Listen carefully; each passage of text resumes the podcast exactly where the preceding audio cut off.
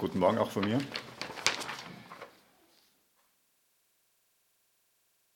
Ich möchte direkt einsteigen und mit einer Frage beginnen, genau genommen mit drei Fragen. Die erste Frage ist, wie viele Menschen gibt es in deinem Leben, die bereit sind, ihr Leben für dich zu riskieren?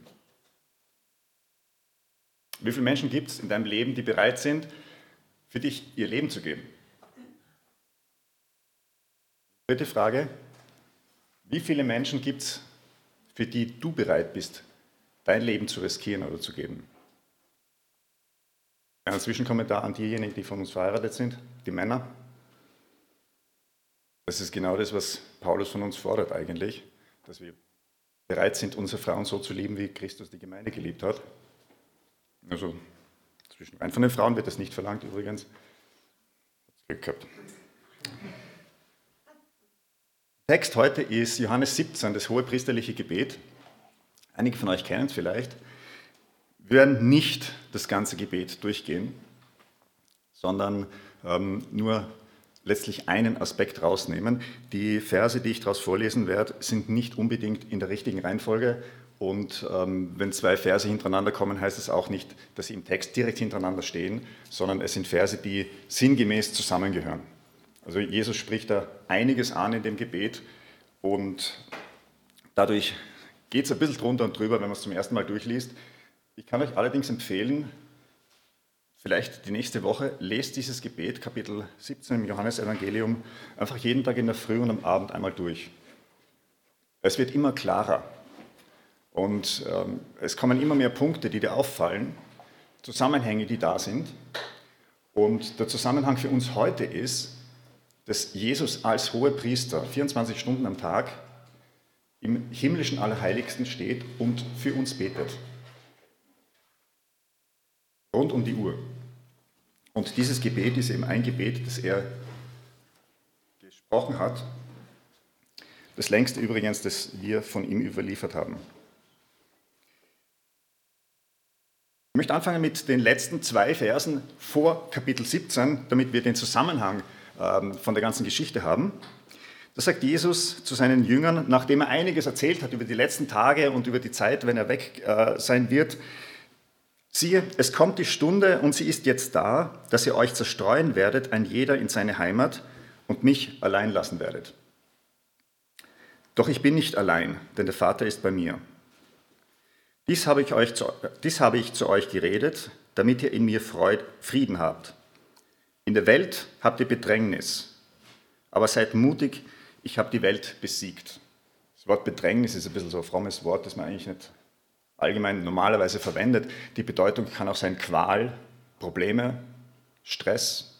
Wenn niemand sagt, ich habe Bedrängnis in der Firma, ich habe Stress in der Firma, ich habe äh, Probleme dort. Wir reden vielleicht von einem Kampf, den wir haben. Das ist dieses Wort. Aber seid mutig, ich habe die Welt besiegt. Zusammenhang, der zeitliche Zusammenhang von diesem Gebet ist letztlich der gleiche, in dem wir heute stehen. Paulus schreibt von einem brüllenden Löwen, der sucht, wen er verschlingen, wen er fressen kann. Das ist der Feind, das ist der Teufel. Das ist unsere Situation auch heute. Jesus drückt es eben aus, in der Welt habt ihr Bedrängnis, in der Welt habt ihr Probleme, in der Welt habt ihr Angriffe, materiell und geistlich, aber er hat die Welt besiegt. Und das ist der einzige Umgang, den wir eigentlich haben, der einzig richtige Umgang mit dieser Situation. Und das spricht Jesus dann in diesem Gebet an. Anders ausgedrückt, er sagt, Leute, ich bin der Sieger, verbündet euch mit mir, seid mit mir in einem Team. Und Team, das ist das wichtige Wort heute. Team, darum geht's. Zweite Folie gleich bitte. Es geht um Team. Team jetzt nicht in der Bedeutung, wie man es allgemein verwendet, so Arbeitsaufteilung, jeder macht seines und am Schluss wird alles zusammengestoppelt, sondern Team, damit meine ich mehr. Team meine ich einen Zusammenhalt in einer Gruppe. Und ähm, dieses Team wird von Jesus beschrieben im Gebet und er bittet den Vater eben darum, dass dieses Team entsteht. Unter uns.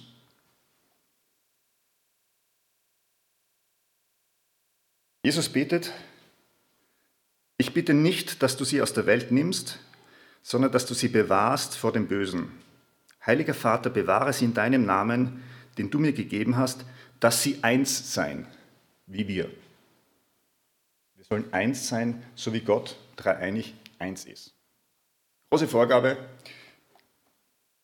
Gott ist natürlich perfekt eins, vollkommen eins, aber das ist auch das Gebet von Jesus. An einer Stelle dem Gebet sagt er, dass wir vollkommen eins sein, perfekt eins sind. Das ist das Ziel. Auch wenn wir es nicht erreichen, das ist das Ziel.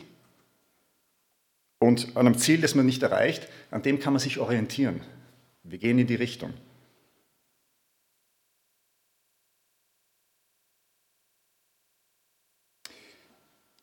Dieses Team zieht sich durch die ganze Bibel durch. Es wird an vielen Stellen beschrieben. Nur ein Beispiel, wo im Epheserbrief steht, bemüht euch, die Einheit des Geistes zu bewahren. Etwas, was in der Gemeinde enorm wichtig ist, manchmal sehr schwierig ist, aber ich glaube, es geht auch über die Gemeinde hinaus mit Christen von anderen Gemeinden. Die Einheit unter allen. Es ist völlig egal, ob du jetzt in der Gemeinde bist, in einer anderen Gemeinde bist, in einer Stadt bist, vielleicht auf einem anderen Kontinent. Wir gehören zusammen. Aber es ist uns nicht bewusst. Und Jesus bittet eben, dass diese Einheit entsteht und wächst. Weil diese Einheit ist das, was uns letztlich erfolgreich macht in christlicher Sicht. Es ist sehr schwer, allein erfolgreich zu sein. Wie schaut dieses Team jetzt aus? Jesus betet,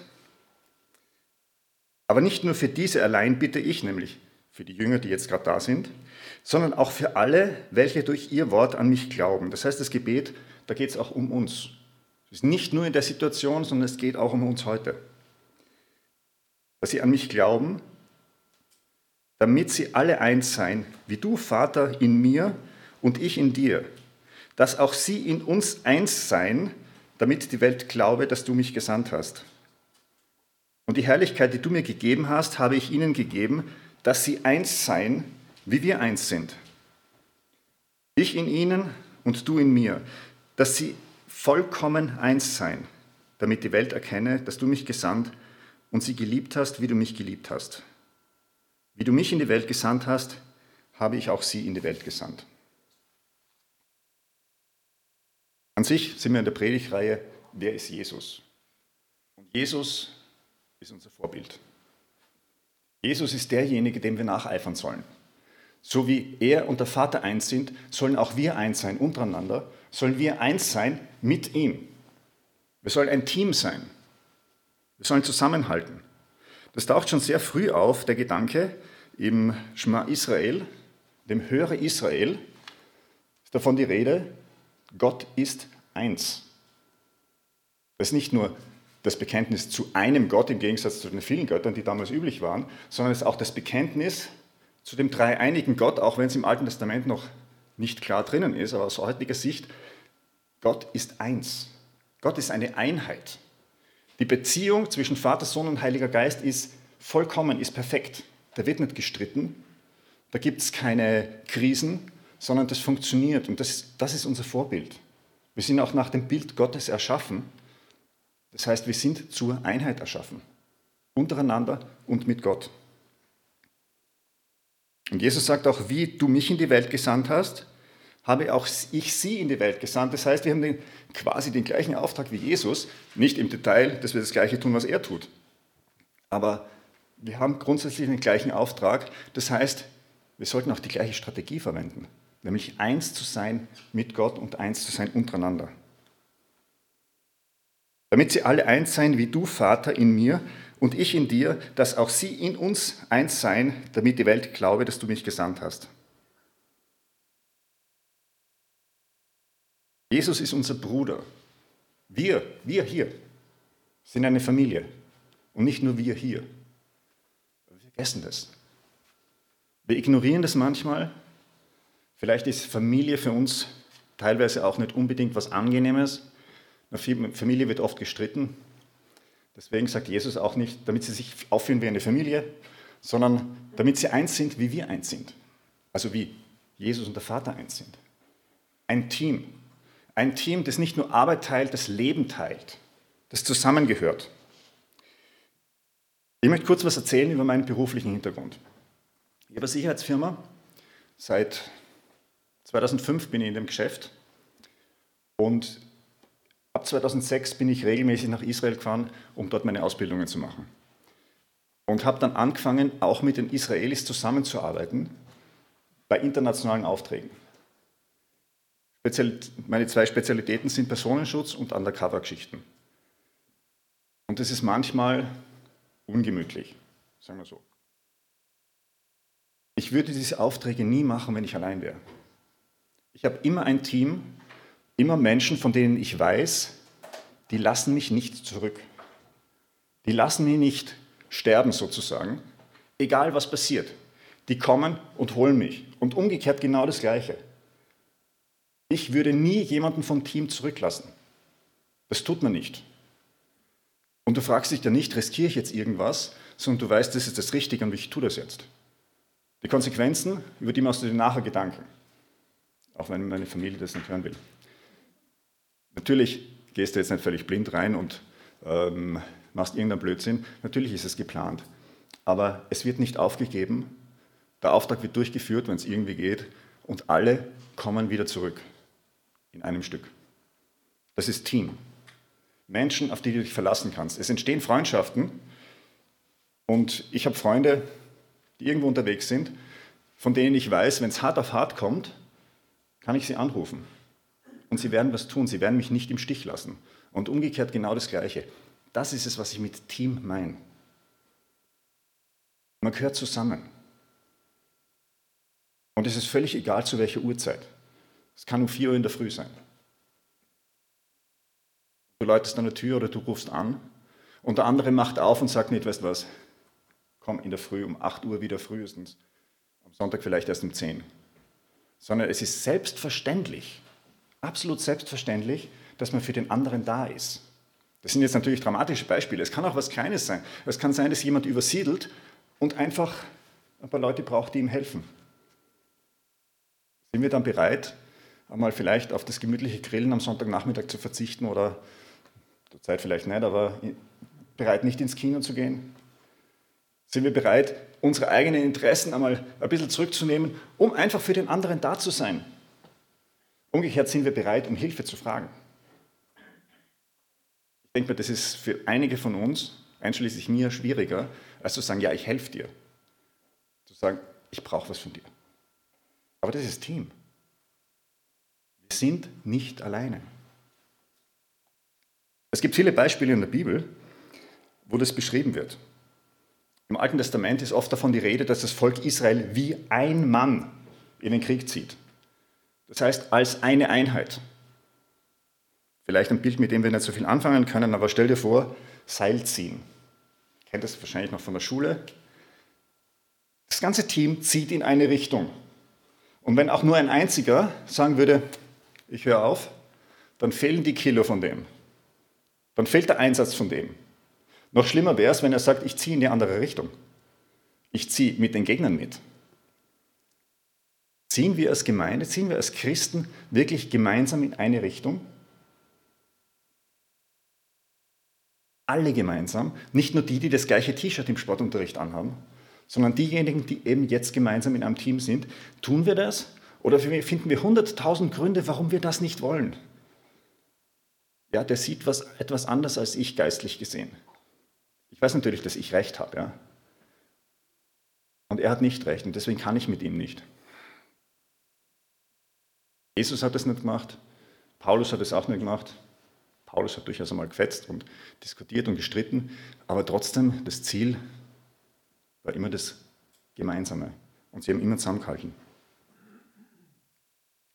Beispiele im Neuen Testament die man jetzt nicht unbedingt gleich ähm, sieht, als hier geht es ums Team, hier geht es darum, dass wir eins sind untereinander und mit Gott. Es ist im Jakobusbrief die Rede, ist jemand krank unter euch, der rufe die Ältesten der Gemeinde zu euch und sie sollen über ihn beten. Warum die Ältesten? Warum nicht irgendjemanden? Ich glaube, die Ältesten repräsentieren einfach die ganze Gemeinde. Das heißt, die ganze Gemeinde kommt zu dir und betet für dich. Die Ältesten können natürlich auch jemanden schicken. Also Jetzt war jetzt kein Stress. Ähm, es kann auch jemand anderer in eurem Namen das machen zum Beispiel. Aber dann ist die ganze Gemeinde da. Und Paulus schreibt auch, dass wir ein Leib sind. Und wenn einer leidet, leiden alle mit. Es ist Freitag oder, Freitag oder Samstag ist ein E-Mail ausgeschickt worden mit einem Gebetsanliegen. Ich bin sehr schlecht bei Namen, aber ähm, ihr habt es, glaube ich, zumindest die meisten bekommen. Genau darum geht es. Es geht einem schlecht, da können wir alle dahinter stehen und alle beten. Und Jesus sagt auch, wenn zwei von euch auf der Erde eins werden, irgendeine Sache zu erbitten, so wird sie ihnen gegeben werden von meinem Vater, der in den Himmeln ist. Denn wo zwei oder drei versammelt sind in meinem Namen, da bin ich in ihrer Mitte. Einheit, Team. Wir sind jetzt hier heute ein Team. Und diejenigen, die über, ich glaube, Teams auch dabei sind, ich meine nicht MS, ich mag MS Teams nicht, muss ich ehrlich sagen, aber ähm, es funktioniert. Ähm, ihr seid zwar körperlich nicht anwesend, aber ihr gehört trotzdem da dazu. Jesus ist in unserer Mitte. Jesus ist hier. Wir sehen ihn nicht, aber er ist hier. Und wir gehören zusammen. Wir vergessen es nur immer wieder.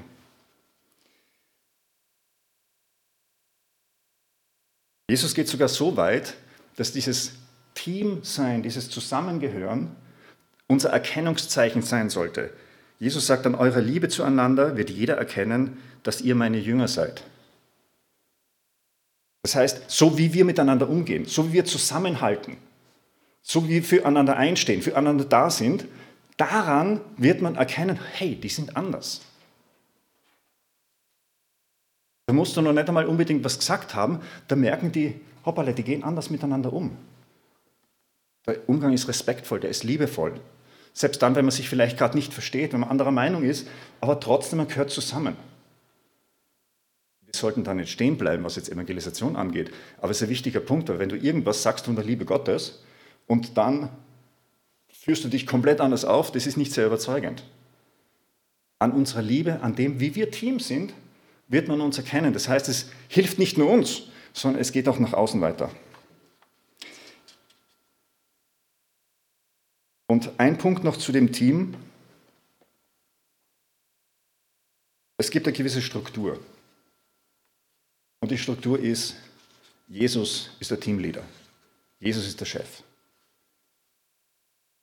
Nicht ich, nicht irgendwer anderer. Es gibt natürlich dann Zwischenstufen. Es gibt die Gemeindeleitung zum Beispiel. Es gibt dann, im Moment habe ich das Mikro.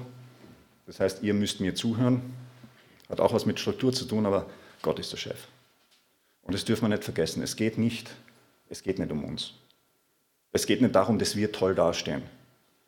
Wir dürfen uns toll fühlen, es ist okay. Wir dürfen erfolgreich sein und stolz darauf sein, wenn wir irgendwas erarbeitet haben. Aber es geht um Gott. Es geht um seine Ehre. Es geht darum, dass Jesus der Messias ist, dass Jesus der Chef ist im Team, der sagt, in welche Richtung das geht. Wer hat es uns gesagt? Und er ist auch derjenige, der dafür sorgt, dass das Team geschützt ist, dass das Team funktioniert, dass tatsächlich niemand zurückgelassen wird, weil wir machen Fehler. Uns kann es passieren, dass wir jemanden zurücklassen, uns kann es passieren, und tut es auch immer wieder, dass wir nicht zusammenhalten, aber Jesus ist da als der Teamleader, in der Sprache damals als Hirte, derjenige, der das zusammenhält, derjenige, der das Ganze schützt. Jesus betet das auch im ähm, im 17. Kapitel hier vom Johannesevangelium, sagt er, ich habe sie beschützt. Niemand ist verloren gegangen, bis auf einen. Ja, und der hat sich einfach, ich glaube, glaub, Judas hat nie wirklich dazugehört. Ich glaube, dass Judas nie wirklich an Jesus geglaubt hat. Meine persönliche Theorie. Aber Gott schützt uns. Gott macht seinen Teil im Team sozusagen, seine Arbeit. Jetzt müssen wir nur schauen, dass wir auch in dem Team drinnen sind. Wenn wir was tun, wo Gott sagt, tu das nicht, ja, der wird uns nicht helfen. Ja, wenn du jetzt vorhast, morgen eine Bank zu überfallen, Gott wird das nicht wirklich segnen. Also lass es. Und die Ehre Gottes ist das Ziel in dem ganzen Team. Ein Team zu haben ohne Ziel, das bringt nicht viel. Ja, wow, hey, wir können jetzt zusammen. Was tun wir? Keine Ahnung. Wir treffen uns am Sonntag.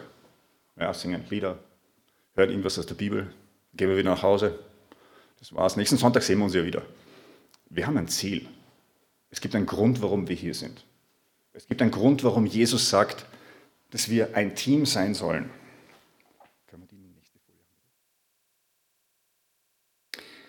Wir haben eine Mission. Mission ist jetzt nicht unbedingt nur im Sinn von Evangelisation, sondern wir haben als Team eine Mission, wir haben einen Auftrag, wir haben einen Grund, warum wir hier sind, wir haben einen Sinn. Und der erste Sinn ist gleich der Anfang vom Gebet von Jesus. Jesus hob seine Augen zum Himmel auf und sprach, Vater, die Stunde ist gekommen, verherrliche deinen Sohn, damit der Sohn dich verherrliche. Ich habe dich verherrlicht auf der Erde, das Werk habe ich vollbracht, das du mir gegeben hast, dass ich es tun solle. Und nun verherrliche du, Vater, mich bei dir selbst mit der Herrlichkeit, die ich bei dir hatte, ehe die Welt war. Es geht um Gottes Herrlichkeit, es geht um Gottes Ehre. Es geht darum, Gott anzubeten. Die ganze Schöpfung hat Gott gemacht zu seiner Ehre. Steht in den Psalmen drinnen. Das war der Grund. Vielleicht nicht der einzige Grund, aber ich glaube, es ist der Hauptgrund. Der Hauptgrund, warum wir existieren, ist, Gott zur Ehre zu leben. Gott die Ehre zu geben, Gott anzubeten.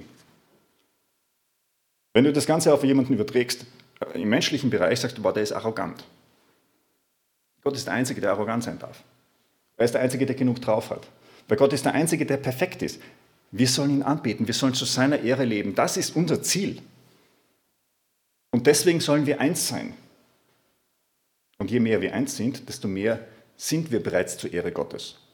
Noch ohne, dass wir was anderes tun. Es kommt dann noch was dazu. Ja, wir können anbeten und so weiter und so fort. Aber es ist das Ziel, warum es uns gibt. Und wenn wir nicht im Team das machen, wenn wir das einzeln machen, dann funktioniert es zu einem ganz kleinen Teil. Wenn wir das als Team machen, bläst sich das auf. Es gibt in der, in der Teamarbeit gibt es die Theorie, dass wenn du ein Team hast, kannst du selber die 20-fache Leistung bringen. Jetzt, wenn du ein Arbeitsteam hast, das wirklich gut funktioniert. Du selber, dein Kollege auch. Stell dir vor, du lebst zur Ehre Gottes. Jetzt machen wir das gemeinsam. Und jetzt lebst du 20 Mal so sehr zur Ehre Gottes. Und jeder von uns hier, jeder von uns, der zur Gemeinde gehört, jeder von uns weltweit von den Christen, das ist das, was wir als Auftrag haben. Das ist unser Ziel. Wir sollen zusammengehören, nicht nur, dass es uns besser geht, sondern wir sollen zusammengehören, weil wir gemeinsam Gott ehren sollen. Wenn man sich fragt, ist das, was ich jetzt tue, zur Ehre Gottes oder nicht, dann ergibt sich sehr oft, ob das, was wir jetzt tun wollen, richtig ist oder nicht. Weil gewisse Sachen wissen wir sofort, äh, zur Ehre Gottes geht es nicht. Ich kann meine Frau nicht grantig anmaulen und mir denken, das ist zur Ehre Gottes. Funktioniert nicht.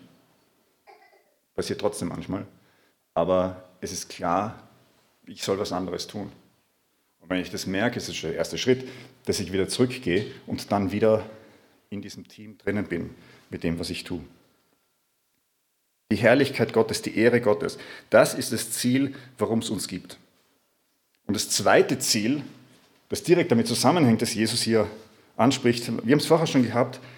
Wie du mich in die Welt gesandt hast, habe ich auch sie in die Welt gesandt. Wie hat uns Jesus in die Welt gesandt? Er hat uns in die Welt gesandt, dass wir zu Jüngern machen, dass wir taufen, dass wir lehren.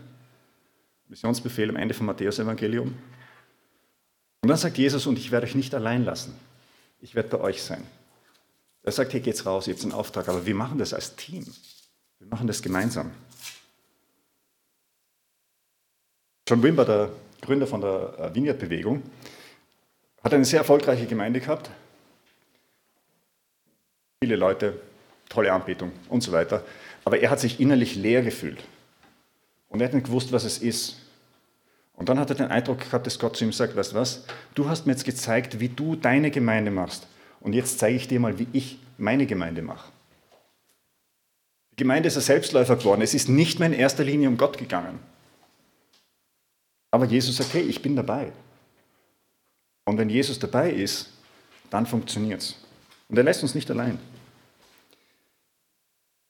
Aber nicht für die allein bitte ich, sondern auch für die, welche durch ihr Wort an mich glauben, damit sie alle eins seien. Wie du, Vater, in mir und ich in dir, dass auch sie eins seien, damit die Welt glaube, dass du mich gesandt hast. Wir sollen eins sein, weil dann funktioniert der Missionsbefehl wesentlich besser. Wenn du einen Missionar hast, der irgendwo rausgeht und es sind keine Leute dahinter, die das finanzieren, dann tut er sich schwer. Es ist möglich.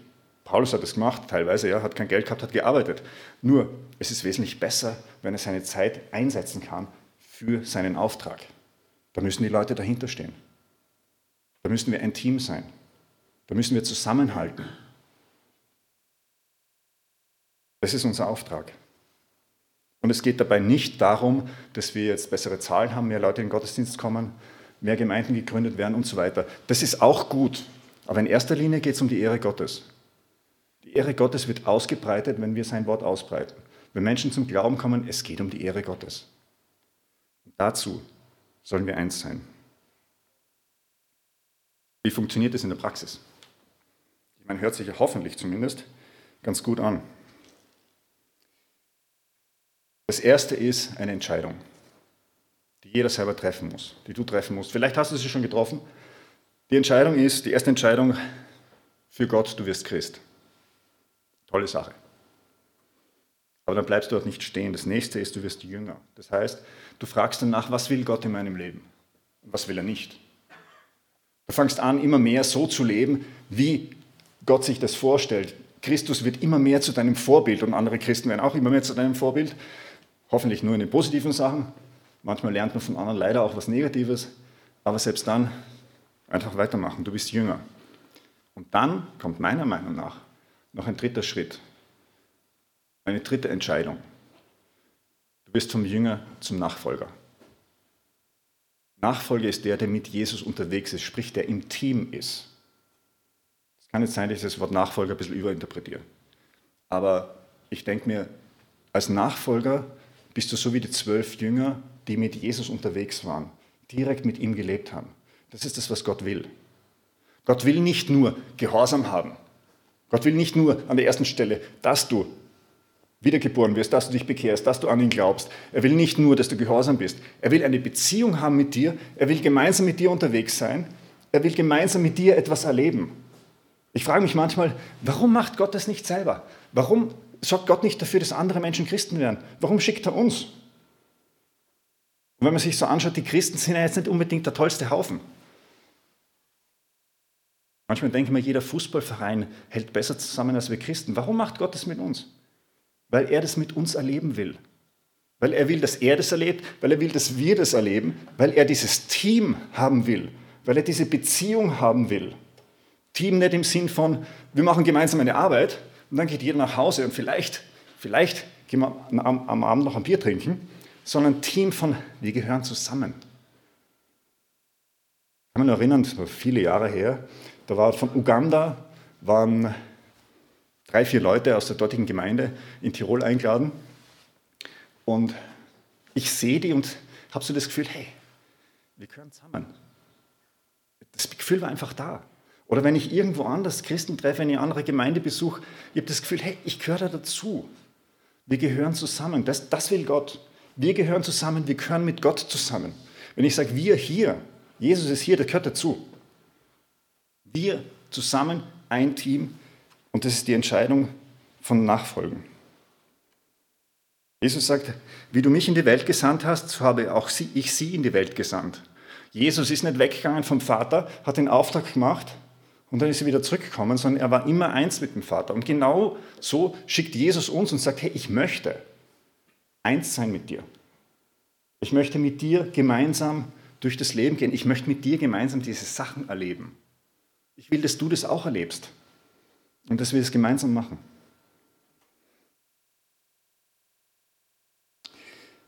In der Welt habt ihr Bedrängnis, sagt Jesus, aber seid mutig. Ich habe die Welt besiegt.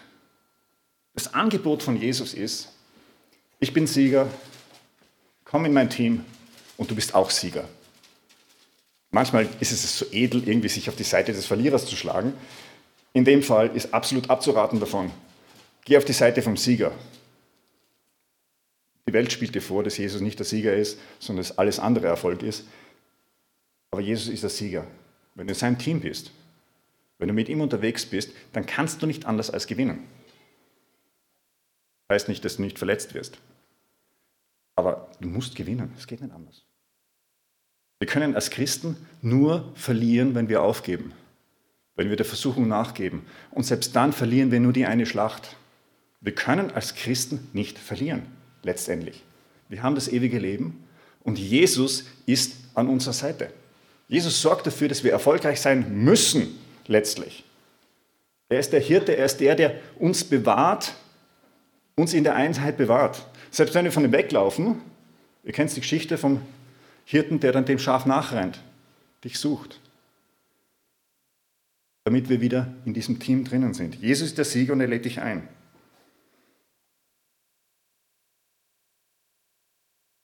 Es ist deine Entscheidung, wie weit du dich darauf einlässt. Du kannst das Leben als Christ mehr schlecht als recht hinter dich bringen. Selber schuld. Du kannst das Leben als gehorsamer Jünger führen, wirst einiges erleben, wirst viele gute Entwicklungen durchmachen im Leben, wirst viel lernen, wird geistlich gesehen ein gutes Leben sein. Aber du kannst auch Nachfolger sein. Nachfolger sind die, die mit Jesus ganz vorne dabei sind. Dort, wo es richtig abgeht. Dort, wo wirklich was passiert. Wenn du dabei sein willst, es ist deine Entscheidung. Und je mehr von uns hier Nachfolger sind, im Team sind mit Jesus und wir gemeinsam, desto mehr wird sich nicht nur unser Leben verändern, desto mehr wird sich die Gemeinde verändern, weiterentwickeln. Gemeinde, wie lange existiert sie jetzt schon? Wie lange hat sie sich entwickelt? Ich möchte jetzt nicht sagen, dass die Gemeinde irgendwie so Entwicklung braucht, weil sonst nichts los ist, aber sie entwickelt sich schneller. Und es geht darüber hinaus. Je mehr wir Team sind und mit Jesus unterwegs sind, desto leichter wird das Evangelium nach draußen gehen. Desto leichter werden andere Menschen erreicht und begeistert von dem, was da passiert. Weil sie sehen, das ist was anderes. Und das ist das, was ich mir eigentlich wünsche für mein Leben. Das ist das, was ich immer gesucht habe. Das ist die Entscheidung von jedem von uns. Und du musst sie treffen, möglicherweise jeden Tag treffen. Ich kann es nur absolut empfehlen. Ich ziehe es auch nicht hundertprozentig durch, aber dort, wo ich es tue, zahlt sich wirklich aus. Ich möchte noch beten. Danke für deine Einladung. Danke, dass wir die Möglichkeit haben, mit dir in einem Team zu arbeiten, in einem Team zu leben. Danke, dass du auf unserer Seite stehst, dass du uns geholt hast auf die Siegerseite und dass du den Sieg für uns erkämpft hast, dass wir bloß noch mitgehen müssen und von einem Erfolg zum anderen gehen müssen und dort, wo wir Misserfolg haben, so wissen du, du hilfst uns wieder auf. Danke, dass wir wissen dürfen, dass am Schluss du als der große Sieger dastehst und wir an deiner Seite sind. Danke, dass du das für uns erkämpft hast. Und ich bitte dich, dass wir den Mut haben, uns jeden Tag dafür zu entscheiden, dass wir wirklich Nachfolger sind, dass wir nicht nur gehorsam sind, Gebote einhalten, sondern dass wir wirklich diese Beziehung zu dir leben und gemeinsam mit dir erleben, wie dein Reich wächst und wie du geehrt wirst. Zu deiner Ehre leben können, so wie es gedacht ist. Amen.